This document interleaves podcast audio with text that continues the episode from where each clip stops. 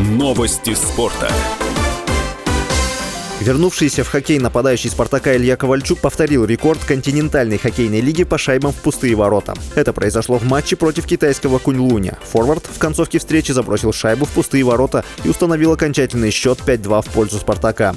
Таким образом, на счету Ковальчука оказалось 14 голов в пустые ворота в 408 матчах. Столько же шайб на счету форварда казанского Акбарса Александра Радулова, на счету которого 607 игр. Ковальчук – воспитанник краснобелых, играл за «Спартак» в 1999 2001 годах до отъезда в НХЛ, когда команда выступала во втором по силе дивизионе. Ветеран российского хоккея до сегодняшнего дня не играл с апреля 2021 года, когда завоевал Кубок Гагарина в составе «Авангарда». После этого он ездил на Олимпиаду 2022 в Пекин в качестве менеджера.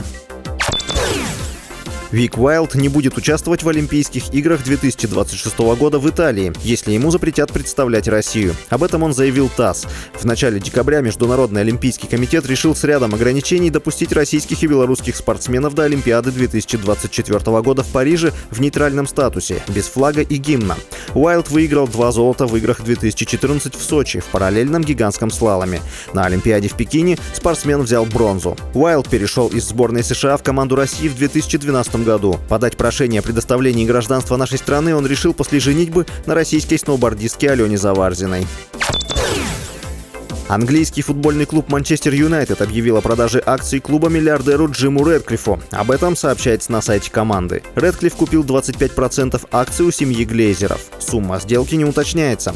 Редклифф заявил, что является жителем Манчестера и болельщиком клуба. Он подчеркнул, что Манчестер Юнайтед даст возможность его компании развивать клуб. В марте стало известно, что инвестор, близкий к королевской семье Катара, захотел купить Манчестер Юнайтед за рекордную сумму более 5 миллиардов фунтов стерлингов. Это более 6 миллиардов долларов. Столько же готов был заплатить британский миллиардер Джим Редклифф. С вами был Василий Воронин. Больше спортивных новостей читайте на сайте sportkp.ru Новости спорта.